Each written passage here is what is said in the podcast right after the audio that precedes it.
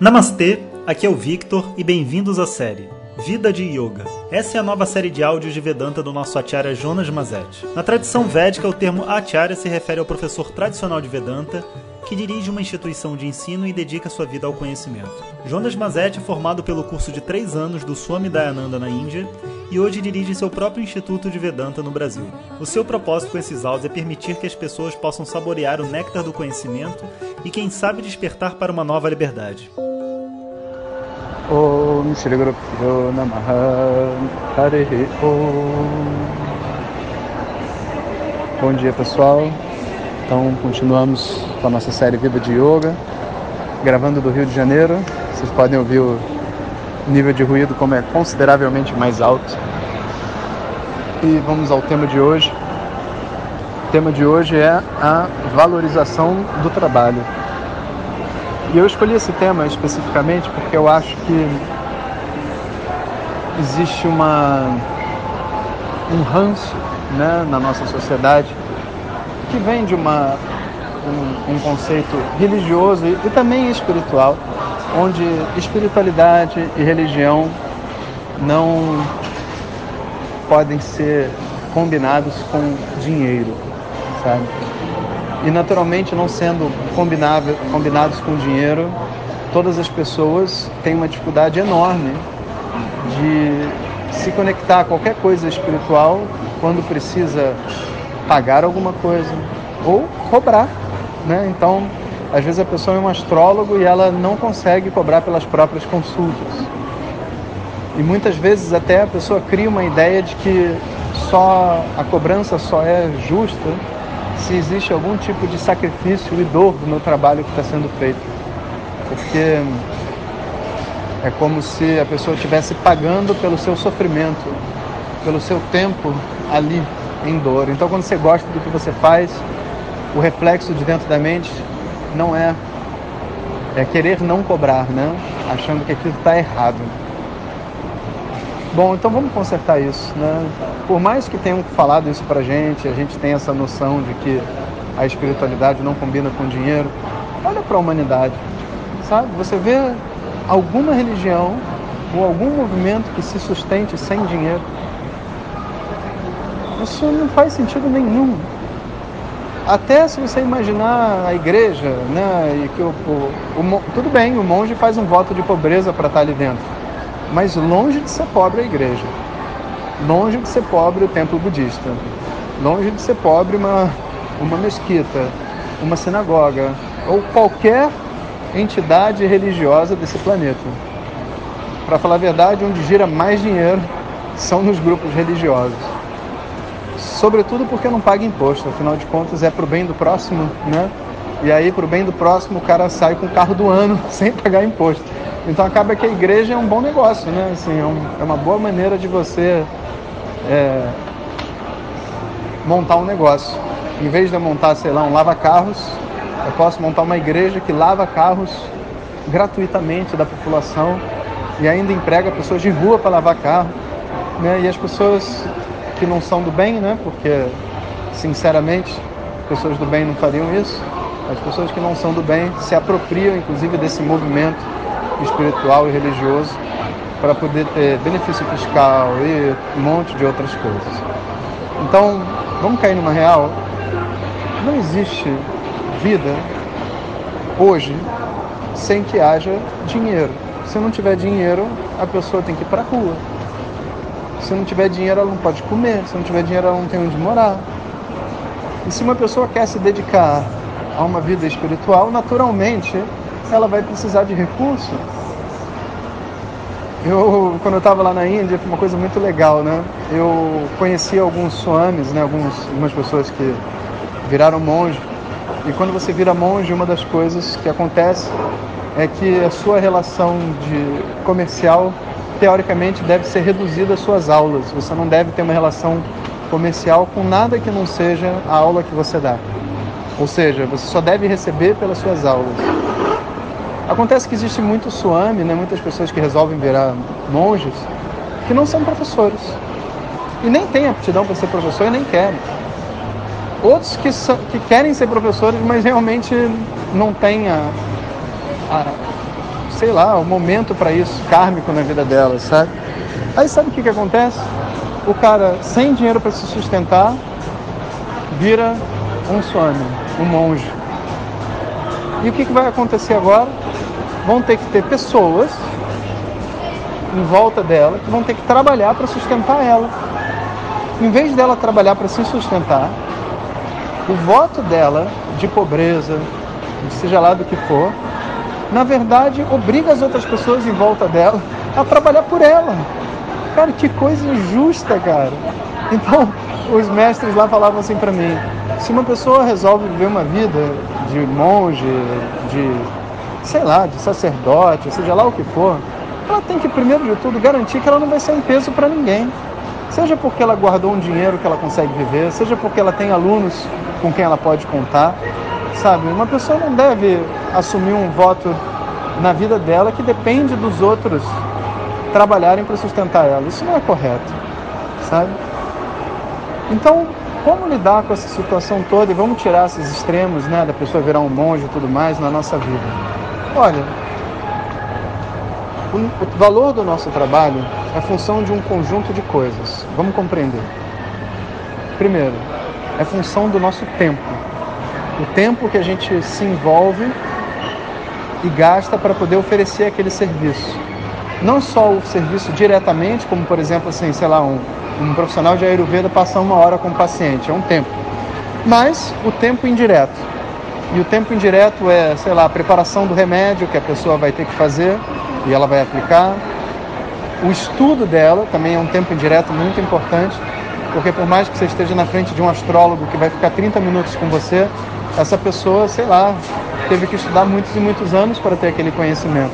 Motivo pelo qual a gente paga bem um médico, porque afinal de contas né, tem uma vida por detrás daquela aquele remedinho que ele vai te receitar ali em cinco minutos.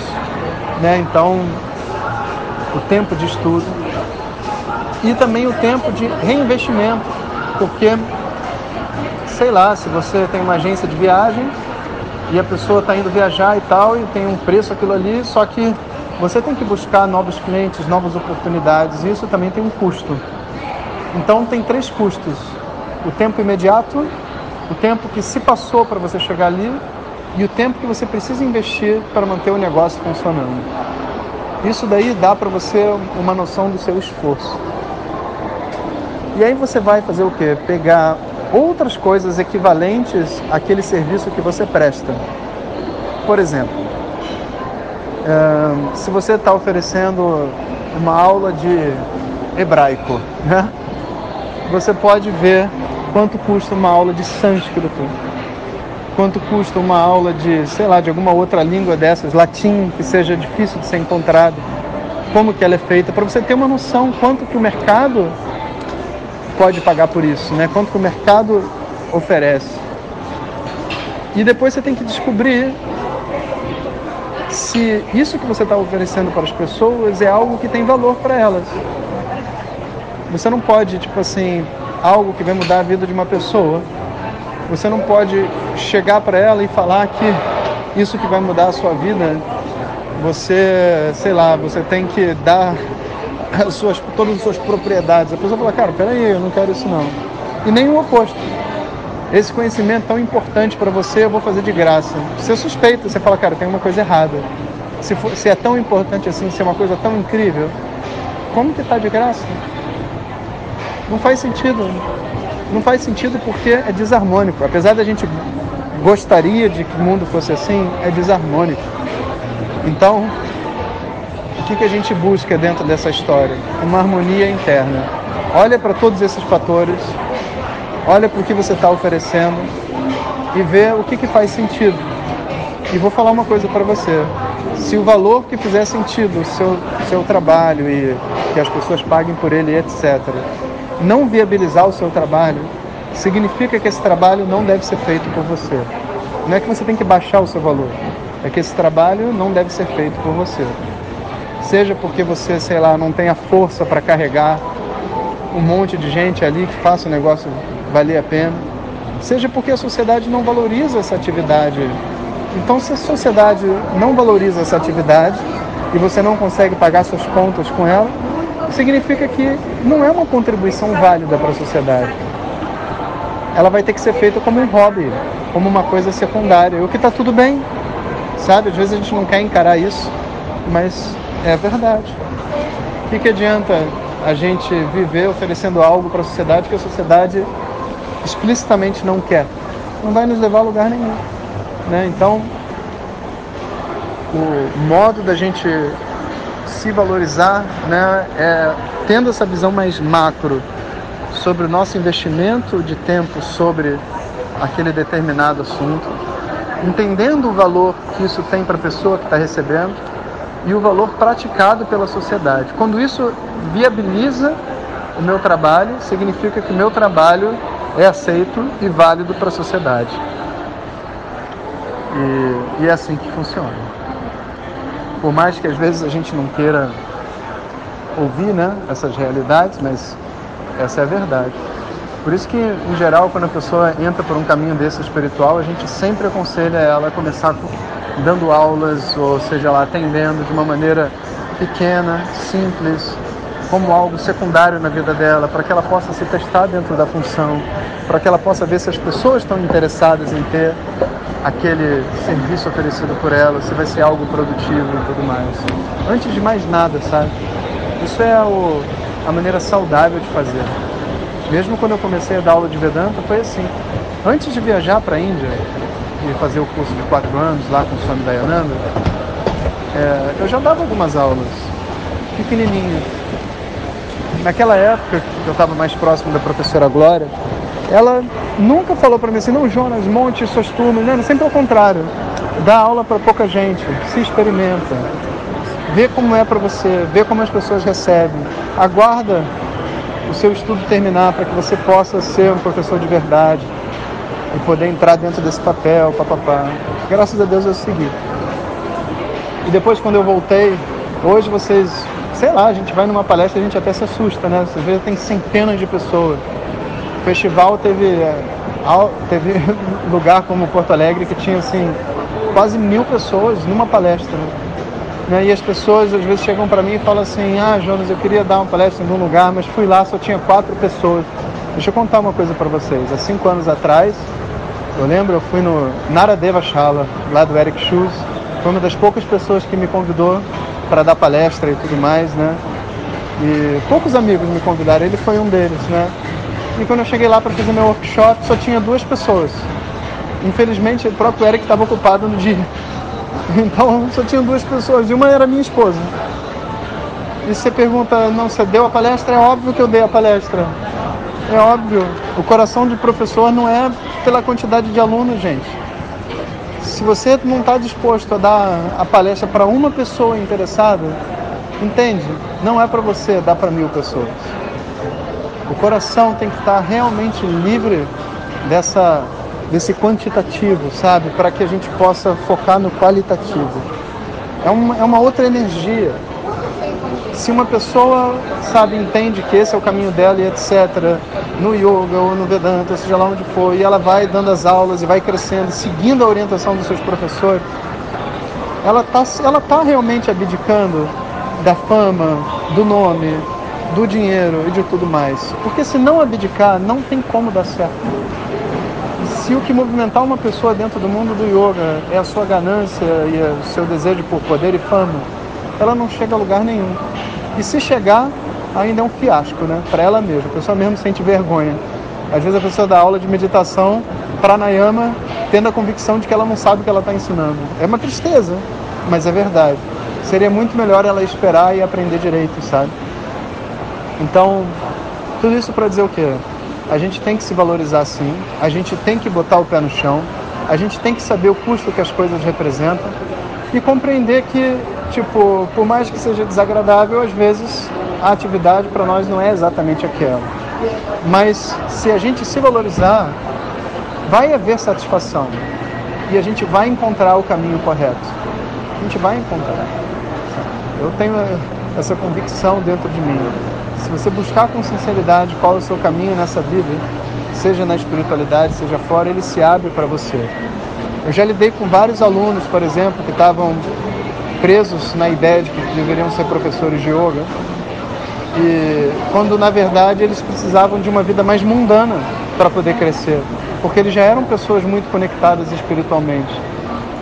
E é uma satisfação muito grande como professor quando uma pessoa que está assim é, presa por esse por essa ideal de que ela vai ser um professor de yoga, seja lá o que for, e ela te escuta, dá dois passos para trás, vai trabalhar de garçom no restaurante e descobre um caminho do seu próprio crescimento, sabe?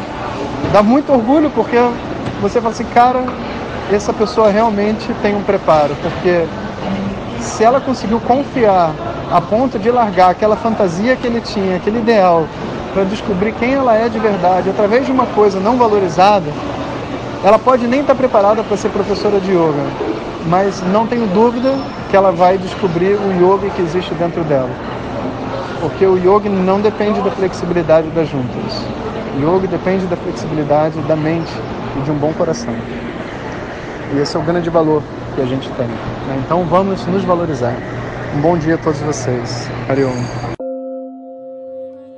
Compartilhe com seus melhores amigos. E se você quiser receber nossas mensagens diretamente no seu WhatsApp, clique agora no link que vem junto com o título.